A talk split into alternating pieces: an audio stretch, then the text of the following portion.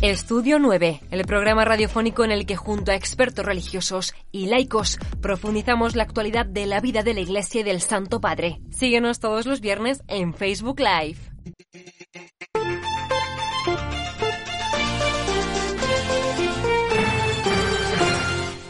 El día de hoy, 27 de octubre, jornada de oración de ayuno y también de penitencia que el Papa Francisco ha convocado para este día para pedir por la paz en el mundo ante tantos conflictos, no solo en Tierra Santa, sino en diferentes partes del mundo.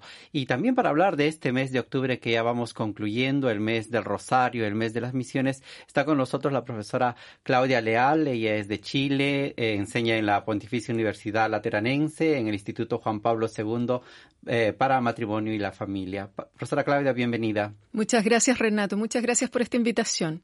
También está con nosotros el padre eh, Samuel Velázquez de San Juan de Puerto Rico, que nos acompaña el día de hoy para poder comentar estas intenciones que hemos señalado. Bienvenido. Muchas gracias, Renato. Buenas tardes. Saludos a la doctora Claudia. Buenas tardes. Hola. Muy bien, como habíamos señalado, eh, el día de hoy el Papa Francisco tendrá esta celebración a las seis de la tarde en la Basílica de San Pedro, pero ah, antes de ello quisiéramos un poco recordar eh, el marco general de este mes de octubre bastante rico para la Iglesia. Uh, un mes rico para la Iglesia, doctora Claudia, que está viviendo este proceso sinodal, un mes rico por las misiones en el cual el Papa Francisco nos ha invitado sobre todo a vivir y a comentar ese pasaje de los discípulos de Maús, ¿no? Eh, del cual ha tomado el lema Corazones ardientes, pies en camino. Y también rico por, por el mes del Rosario dedicado a la Virgen María. Así es, Renato, estamos en un mes muy intenso para todos los católicos que estamos expectantes, ¿no? Esperando los resultados del sínodo.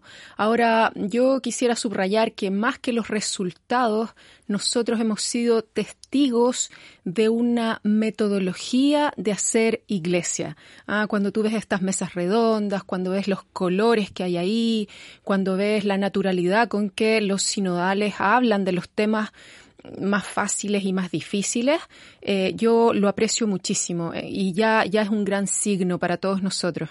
Padre Samuel, en este contexto también la Virgen María ha estado acompañando no solamente a los padres sinodales, sino también a la Iglesia Universal en este mes de octubre dedicado al Santo Rosario. Sí, es un mes especial, particular para recordar a la Santísima Virgen María que nos acompaña en el peregrinar, sea tanto en las misiones, como en llevar la palabra de Dios, a dar testimonio, convertirnos en Eucaristía para darnos a los demás, como bien decía el Papa en el texto que invitaba a la misión, pero también un, modo para caminar con ella a través de la vida sinodal de la Iglesia, que, que ahora sale en misión a, a esparcir las semillas de lo que se ha reflexionado, lo que se ha discernido, para recoger el próximo año también eh, lo que se cultiva, lo que se está sembrando en este camino de discernimiento y también en este camino para orar por la paz en el mundo. Así es. Eh, doctora Claudia, mencionaba hace un momento este, la riqueza de este método eh, sinodal y yo creo que va muy de la mano con lo que es la misión de la Iglesia, ¿no? Sobre todo un método que es nuevo en esto, en los anteriores sínodos se ha desarrollado de un modo diferente, en cambio este ha tenido este método llamado de la escucha y del diálogo con el Espíritu Santo. Entonces, un método que no parte por el, por el hablar, sino por el escuchar. Mira, Renato, yo puedo dar testimonio de esto que tú estás diciendo porque en el Instituto Juan Pablo II, acá en Roma, nos hemos propuesto familiarizarnos con este método y lo hemos aplicado en asambleas de profesores, en jornadas, en la asamblea de los estudiantes que tuvimos hace poco. Eh, ahí estamos al pie del cañón con el método sinodal. Y es un desafío, es un desafío para todos nosotros Em, porque el método incorpora, incorpora elementos propios de la tradición de la Iglesia que, que, bueno, pues que nos cambian por dentro. El primero es la oración. Es hacer silencio y es eh, exhortar, ¿no? Pedir, eh, disponernos, ¿no? A escuchar al Espíritu eh, para trabajar.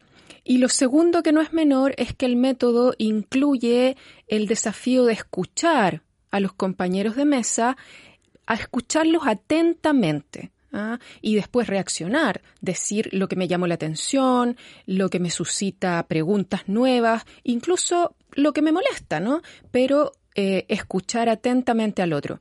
Es un desafío, piensa tú, nosotros como profesores eh, tendemos a hablar. Si tú me apretas el, botón correspondiente, yo hablo y hablo y hablo. En cambio aquí eh, hay una tarea súper importante de escuchar al otro y es precioso. Padre Samuel señalaba hace un momento eh, que este mes de octubre, al inicio, justamente el 7 de octubre, el mundo se despertó una vez más eh, amenazado y aterrorizado por un conflicto, el conflicto en Tierra Santa. Uh, un conflicto en el cual el Papa al día siguiente, el 8 de octubre, hizo un llamamiento eh, manifestando sobre todo su dolor, su preocupación por lo que había estallado entre Palestina e Israel. Eh, el Papa invita sobre todo a que eh, y nos recuerda que la guerra nunca es la solución a este tipo de conflictos. Sí, él utiliza mucho la palabra, la guerra siempre es un fracaso, ¿no? Porque nos sentimos con las manos atadas porque y, o nos identificamos igualmente con la Tierra Santa, porque uno dice, es el lugar donde se proclamó el mandamiento máximo del amor y es donde hay más odio. Es donde le llamamos santa tierra prometida y es la tierra menos deseada, es la menos tierra santa. Y todos nos identificamos porque es el lugar donde dio origen la encarnación de nuestro Señor Jesucristo, la tierra de la promesa, y, nos duele a todos porque nos sentimos identificados. Va, hay algo que viaja a nuestro corazón, ¿no? Y, y ese es lo que nos, nos hace también abrir los ojos de que hay una esperanza. Mm, leía en, hace poco algunos días sobre algunos proyectos sobre Hand in Hand, eh, proyectos de escuela donde participan tanto hebreos, eh, judíos como árabes que participan en la escuela para estudiar, compartir juntos, para que estos chicos crezcan, porque hay que crecer y educarnos para la paz. O una orquesta que fundó un argentino que tiene nacionalidad eh, argentina, española, israeliana y ahora palestina, que la asumió, la recibió y creó este grupo de música para permitir que los veranos jóvenes de ambos eh, pueblos participen y, crezcan con la cultura y crezcan en valores de compartir y entonces donde hay dolor hay esperanza también.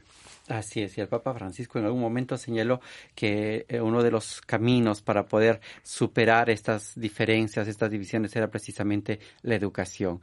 Una educación que seguramente la Universidad del Papa, la Universidad Lateranense, promueve estos caminos, estos eventos para la paz. Mira, yo creo que los llamados que hace el Papa son muy importantes, muy importantes.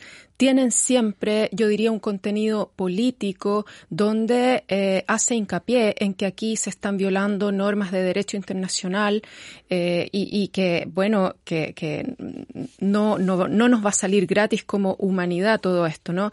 Y por otro lado, eh, él es muy sabio en decir, nosotros también eh, podemos reaccionar de frente a esto. Porque, claro, como recordaba Samuel, el Papa dice, esta es una derrota para todos nosotros, ¿no? Y las derrotas generan mucha frustración, muchos sentimientos negativos. Eh, yo durante este mes he hablado con tanta gente, eh, personas que tenemos hijos, personas que tenemos padres ancianos, y que cuando vemos las imágenes que nos llegan, eh, nos sentimos completamente impotentes, ¿no? Ah, uno en su casa se puede preguntar, ¿qué puedo hacer yo? Pues podemos hacer mucho, podemos hacer mucho, podemos poner a, disposición de la paz nuestro espíritu, nuestra oración, nuestra conciencia, eh, nuestra capacidad de ir transformando eh, en nuestros ambientes cotidianos esta cultura que idealmente no nos tiene que ayudar a crecer para la paz. Así es, efectivamente esto es importante, cómo crear una cultura de paz, cómo hacer que esto sea una cosa que podamos vivirlo todos, ¿no? Y ese sentido, el Papa Francisco, muy preocupado, el día 18 de octubre en la audiencia general, convocó a una jornada, una jornada de oración, de ayuno y de penitencia para este día. Yo entiendo que la tradición nuestra sobre el ayuno es que todos somos un alma, cuerpo, espíritu, ¿no? No es solamente generar una oración como de repetición, pudiese ser, sino que también esté en sintonía todo nuestro cuerpo de, de privarnos para donarnos, para abrirnos a la donación, porque mm, esto es nuestra fe. Cristo es Eucaristía, nosotros somos donación. Entonces, yo más que todo en la oración, a ir más allá de implorar al Dios, eh, a nuestro Salvador, que nos dé el don de la paz, o querer doblar el brazo de, para que se ocurra o aparezca un milagro, es también un acto de abandono y aceptación. O sea, nos abandonamos en tus manos, Señor, aceptamos que tú eres nuestro Salvador, que tú eres nuestro guía, que tú guías la, historia del mundo, es también entregarnos en, ese aspecto, ¿no? Porque a veces pensamos que maquinamente, eh, como matemáticamente podemos hacer las cosas, una oración matemática. Una cosa automática, ¿no? Que se pueda realizar así sin, sin tener presente de repente las circunstancias concretas en las que estamos atravesando.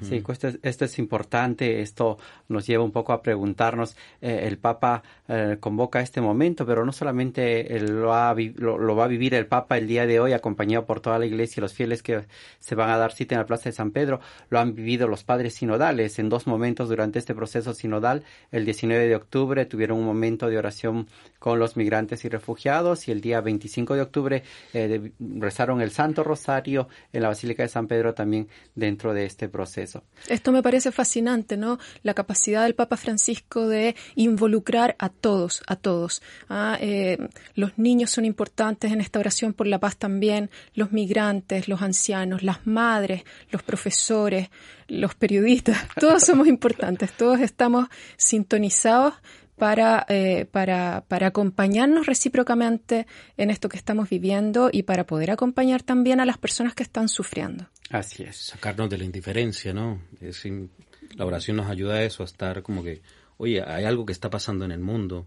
Padre eh, Samuel, le agradecemos mucho por haber estado con nosotros aquí en Vatican Radio Vaticana, compartiendo eh, este pensamiento y sobre todo ayudándonos a, entender mejor lo que el Papa nos pide, lo que la Iglesia necesita en este tiempo. ¿Cuál sería su mensaje final para todos los oyentes que nos siguen en América Latina y en España?